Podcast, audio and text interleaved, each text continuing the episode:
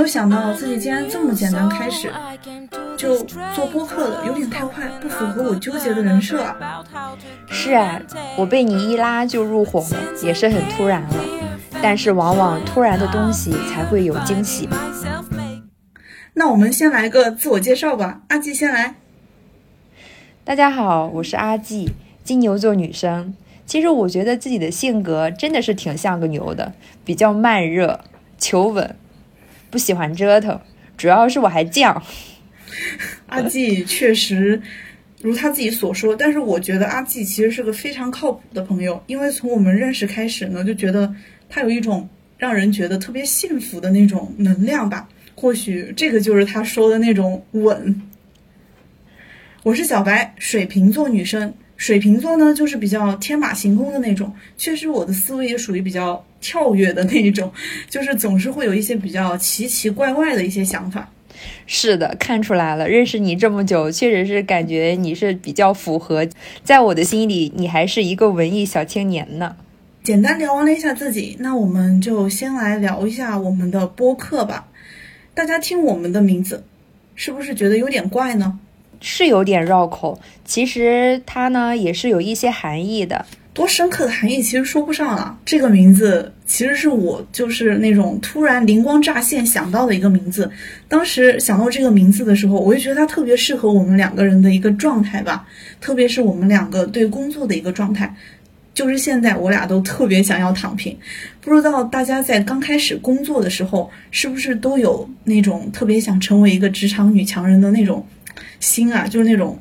穿着高跟鞋呀，在办公室里穿着那种特别淑女的一套那种，在我眼里啊是那种白色的套装，还是包臀儿的那种，然后夹着电脑，哎，这样一描述，是不是那个画面马上就 一下就出来了？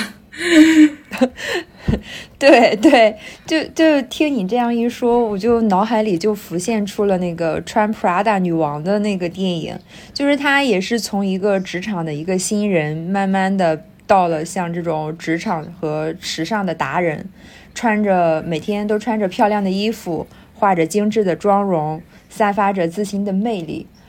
我想这就是我最开始对于工作之后那种女性职场的一个想象吧。估计很多人应该也会多多少少有这样的一些想象吧。是啊，但是你有没有觉得，嗯，就是上班之后呢，发现其实就是还挺难的。特别是当工作占据了我们绝大部分的一个这样的一个时间，然后我们又特别渴望从中去获得什么的时候，你就会感到有一种无力感，因为很多事情确实不能像自己所期待的那个样子，就好像我们也不会穿着套装、踩着高跟鞋在办公室，大多数时候我们可能都穿着我们的大 T 恤、我们的大宽牛仔裤，甚至很有可能还穿着一双拖鞋在办公室里走来走去。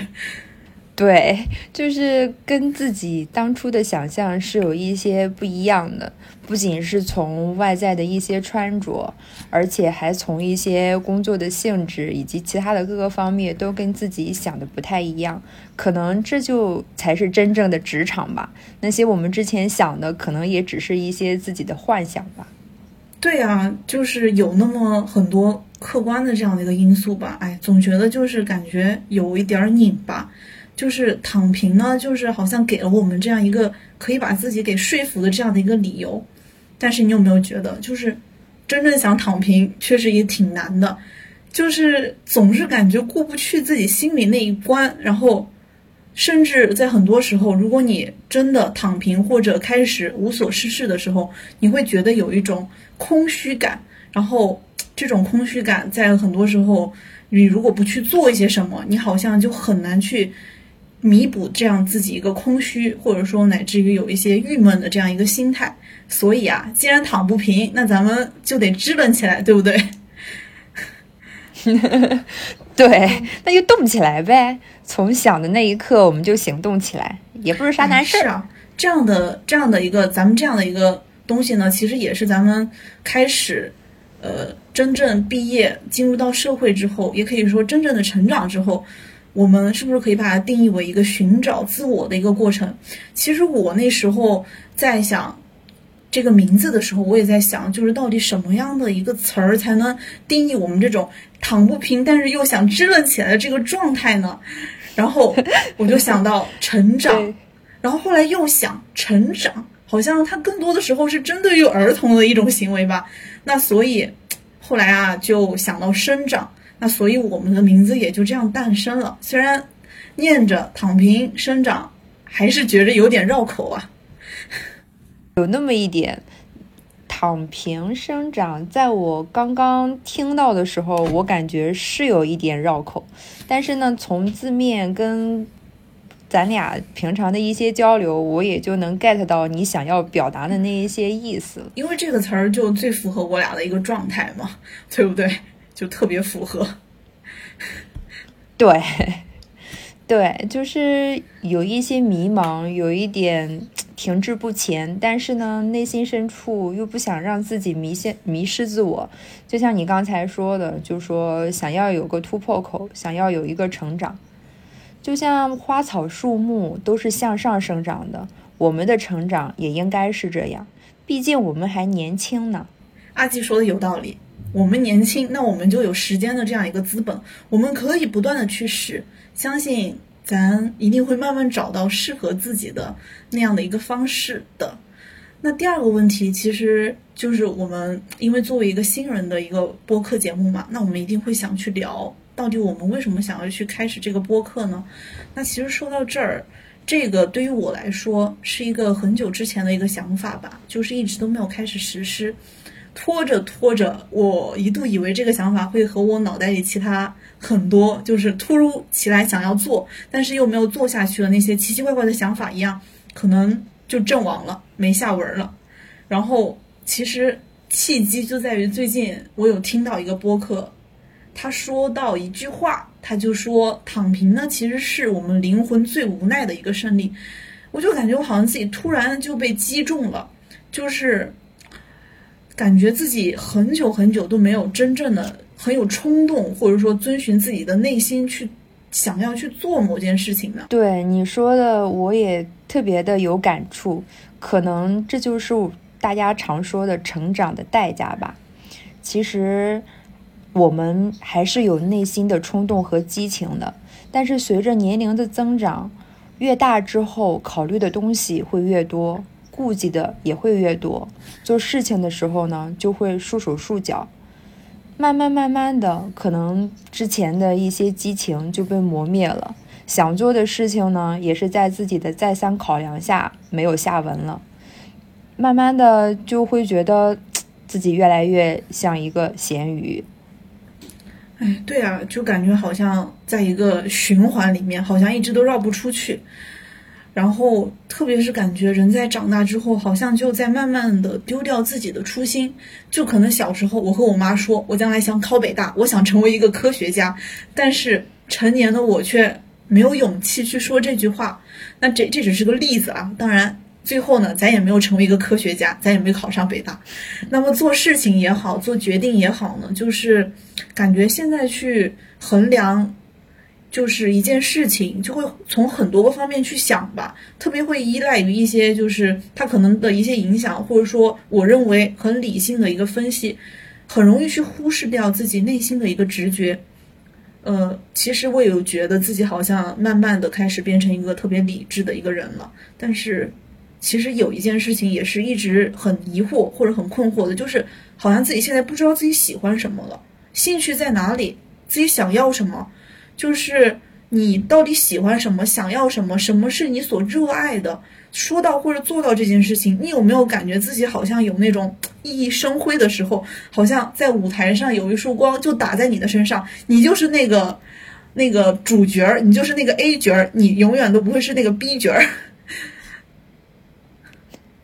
对，其实这个就特别像我们在小的时候受到一点点的表扬，或者说是做了自己很一直想做的一个事情，就会觉得特别开心，觉得自己就是最闪亮的那颗星。但是呢，现在慢慢的就觉得自己是有点暗淡了。前段时间的时候，有个同事，然后见到我，问我最近是有什么事情吗？我说没有啊，他说感觉你刚入职的时候眼睛里是有光的，但是现在咋看不到了呢？然后我就想，确实好像这种事情对一个人的影响是蛮大的，可能是从内到外的吧。确实那段时间也是我工作最丧的时候。哎，感觉没好像刚进入社会的我们都有一段那样的一个低谷的一个这样的一个时期吧。所以阿季说的我也特别能够感同身受。那之前我有看到一个理论，说的是就是在我们成年之后。如果你特别想找到自己喜欢的事情的话，其实或者说你要想找到自己能够去终身热爱，当然终身这说的有一点长远了，然后可能就是说真正从心里面做这件事情会感到开心的话，那你可能就得从从你以前的一个经历去找吧，特别是你在没有成熟之前上学时候的一个经历。因为那个时候咱咱们的那个价值观其实是没有完全建立的嘛，就是我们做很多事情，就是更多的倾向于我们的一个直觉。比如说我们小时候会因为一个很普通的一个弹珠，或者一个很好的一个玩具，乃至是你堆的很好的一个沙子做的城堡，你都会觉得很开心，就是去找自己的一个直觉所热爱的这样的一个事情。你你说的这个理论还真的是挺有意思的，也确实是挺有道理的。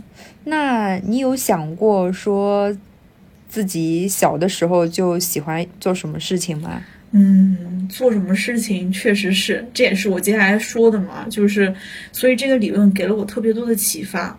那我就依着它一开始依葫芦画瓢嘛，就开始从自己的一个成长轨迹去回忆嘛。那我就开始发现啊，其实，在自己整个成长的过程中，我一直都是一个分享和诉说的一个欲望比较强的一个人。印象最深的时候，那时候是在初中的时候，就是因为小学，其实我们家特别希望我看很多很多的书，但是那个时候呢，我就不爱看书。但是当初中我爸妈不再给我买。就是或者很少给我买一些课外书的时候，我竟然发现自己好像慢慢的爱上了阅读这件事情，也不知道是某种逆反心理还是怎么的。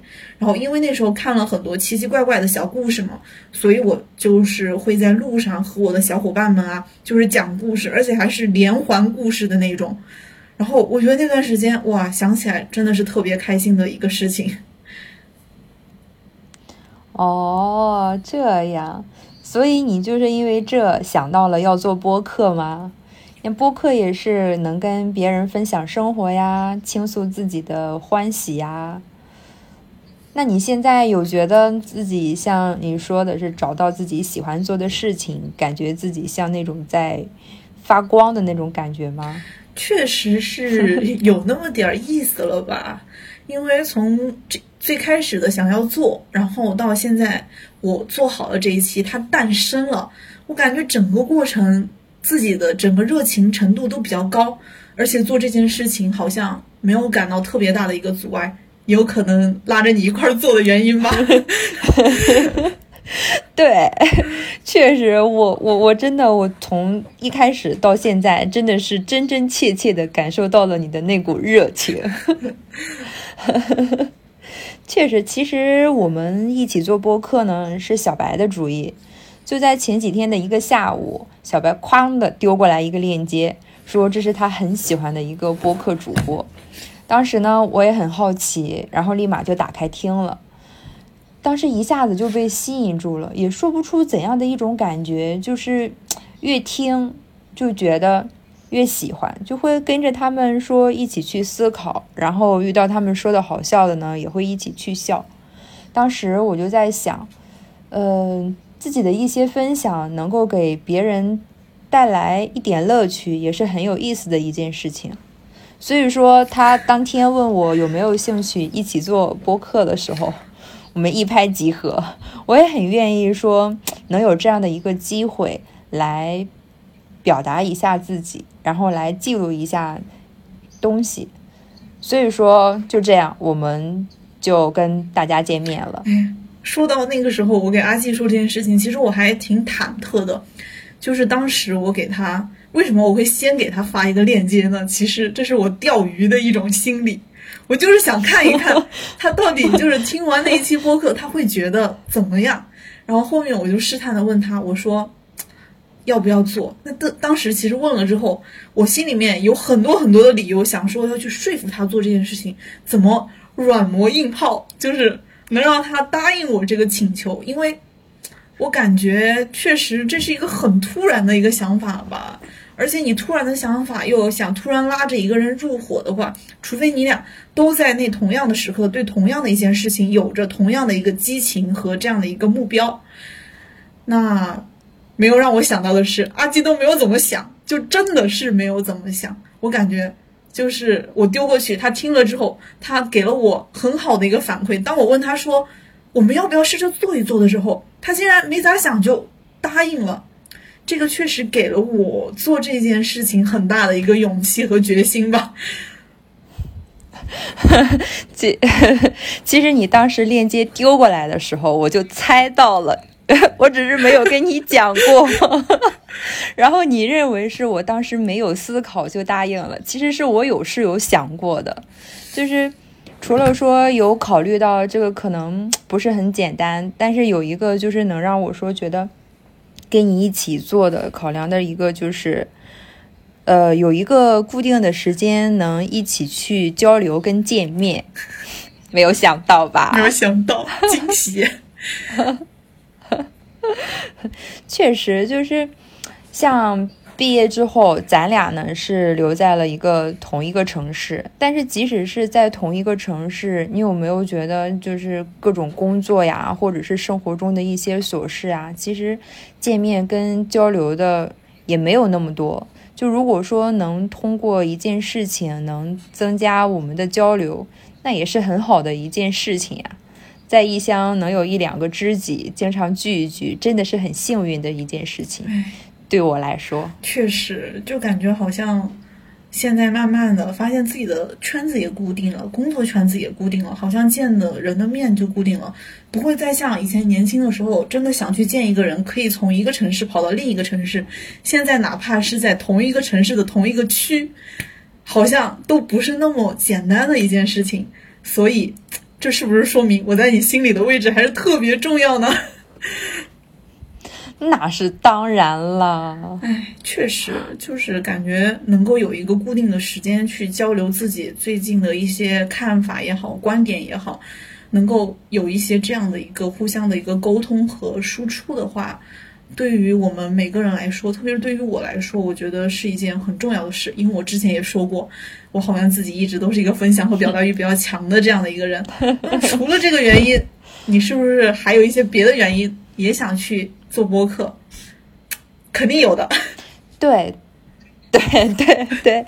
其实我的可能相对于你的来说会更简单一些吧，就是想记录下自己当下的一些想法，然后呢，跟大家一起做一点点分享。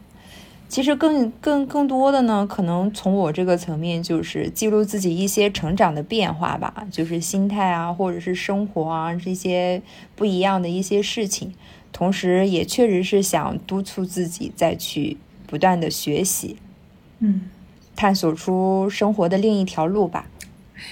做播客确实可能会探索出另外一个路吧。然后关于做播客这个事情呢，就是。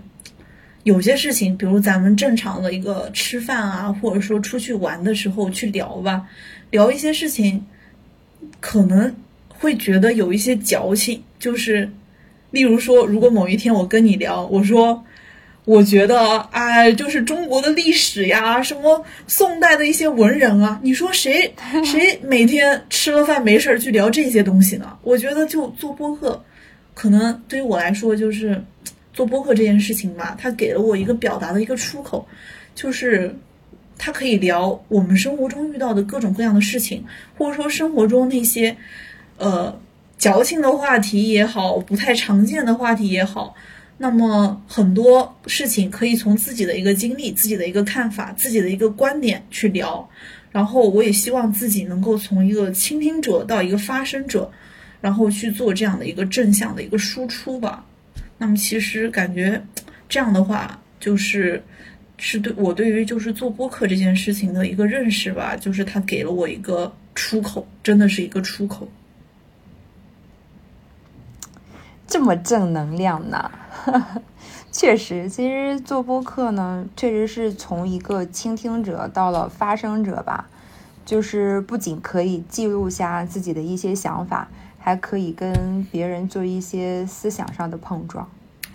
对啊，你有没有觉得，就是当我们面对面聊天的时候，就是会比你想要把自己的某个观点以文字的形式表达出来的时候，好像能够更表达出你的一个情绪？因为我发现，包括以前还有后面，我总会觉得，当你想要写什么的时候。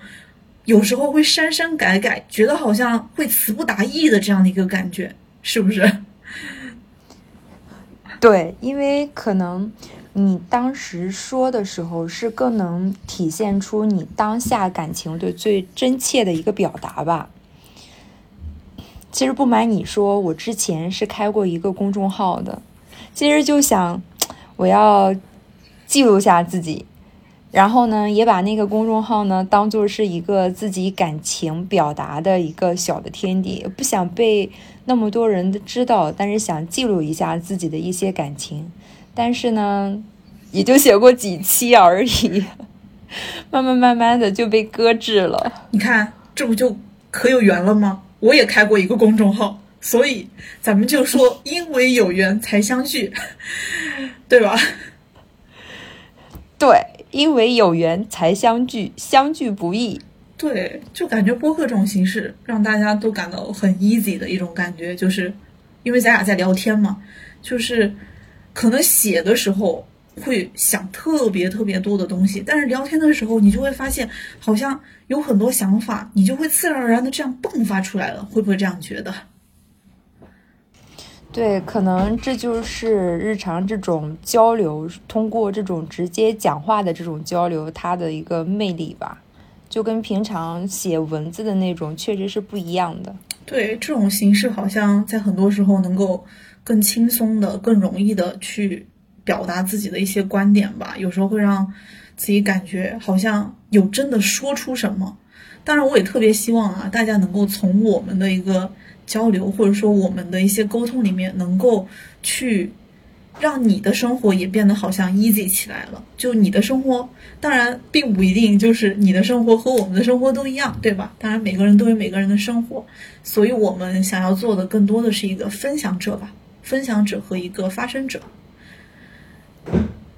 其实做播客，刚刚我们也有聊过嘛，就是这件事情呢，其实我也有想过，就是会不会。坚持下去嘛？因为确实它是一个需要很多的一个知识储备，还有很多的一个阅历的一个事情。那那个时候，阿基跟我说，他说他听了一下，他说他觉得做播客这件事情好难啊。然后我给他说，我说确实很难，但是呢，我确实是有那么点想迎难而上的。对呀，我我我我播客。因为主要我觉得难，一是因为我之前的时候是没有接触过的，就是小白扔给我那个链接，那是我第一次听播客，然后听完之后就觉得需要需要储备的知识量比较大，然后还需要一定的时间跟精力，所以我就觉得这件事情真的没有想的那么简单。嗯，对呀。我也是做了很久很久的心理建设，我才开始要去做这件事情的。所以那时候我就跟阿基说，虽然我自己心里也很虚啊，但是我就跟他说：“我说没事儿，咱俩咱们行的。我觉得我可以，我能坚持。但是我觉得也保不齐吧，只能说我们尽量坚持，起码我们能得做它个几十期吧，是不是？”其实我有想过，当我们能不能做到一百期的时候，那是不是往回去看自己，觉得自己好像做了一件很了不起的一个事情？或许没多少人听，但是我们也记录了我们自己。当然，也不排除某一天可能我的表达欲望就没了。所以我只是奢求自己能把这件事情能够坚持的久一点点。对啊，也正正是因为当时你的这个态度，才给了我信心吧，然后也是深深的吸引了我，所以觉得嗯，我也要去做。其实如果要是换作是我自己的话，真的是够呛。我觉得如果是指我自己，我应该坚持不下来，因为我有点懒。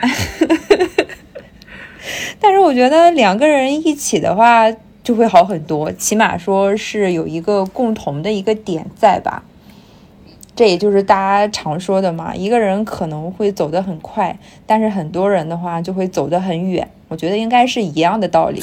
哎，很多人，那只能是说，在你不想做的时候，我可以给你抽一鞭子，让你有做下去的信心。哎，其实做播客这件事情确实也是。然后就是我当我听着那些主播的各种分享的时候嘛。然后我就会觉得自己有一种很匮乏，这种匮乏是开始每天就做工作上面的那几件事儿，每天就围绕在自己的三点一线，每天好像就是会看一些让自己觉得很开心、很舒服的一些综艺，然后去麻痹自己的神经，甚至于我现在甚至觉得自己学识最渊博的时候，可能是我的高中。因为我的高中我精通唐诗宋词，因为要考试嘛。那个时候我可能还上通地理下晓天文这样的一个情况，好像说反了，应该是上晓天文下晓地理，对，应该是这样。哎，这样一说一说，感觉自己好像越来越没文化了，真的。对呀，从你这一句话就说出来了，根本你现在根本跟你之前讲的都不是一个人了。真的确实是我也是挺有感触的，就是上学的时候，其实还是看挺多书的，就不管是自己的课本，还是课外书，还是什么一些那些小说，看的都比较多。但是在毕业之后，真的就我就几乎没有再看过书了。买的那一沓书，我当时从网上买了十多本，现在就看了半本。前几天前前一段时间的时候，还翻出了自己高中跟大学的时候写的一些笔记，就看到里面写的那一些读书观后感，我真的是有一阵很恍惚。我说这是我写的吗？啊，原来自己当时 还可以写出这样的一些文字吗？真的就是看到现在，确实是就像有一种像小白说的那种，有一种惭愧感。就让自己现在在写，真的就是再也再再也写不出就是那样的文字。对啊，就像现在，比如说你让我形容一个人很漂亮，我就说你可真美呀，你美到不行。我好像只能用这种很简单、很深色的一个词语去形容一件事儿，或者是去描述一个人，然后甚至感觉很多时候说话有点颠三倒四。就是感觉自己已经严重的感受到了自己的一个匮乏吧，所以我觉得就是做播客这种形式，可能也是一种倒逼自己的一个途径吧。因为你想要输出，你想要说，那你是不是肚子里得有点墨水啊，你才能往外倒？你如果啥都没有，那确实也很难，对吧？确实，我感觉这种形式也能够把自己原来的一些初心和自己原来就想做的一些事情，以及原来就拥有的一些技能，同时。去开发自己想要学会的一些新技能，因为你想啊，就是如果你想要能够做的足够的有趣，能够大家足够的感受到你的一个个人魅力，或者说你能够让你你们俩的聊天足够的能够就是涉及到各个方面各个话题的话，那确实是应该多去读书，多去体验生活，多去了解不一样的自己，多去开发自己，对不对？对。那就让我们充实一下自己的脑袋，多走一点路，也希望我们的播客能坚持的久一点吧。嗯，今天咱们也聊了这么多啊，确实，我和阿季也在这儿瞎聊了一个半天，也聊了一下关于我俩为什么要做这件事儿，反正就很多七七八八的一个话题吧，是不是？所以呢，就非常感谢大家收听我们的播客《躺平生长》。我是小白，我是阿季。下期我们再见喽！再见喽！拜拜！拜拜！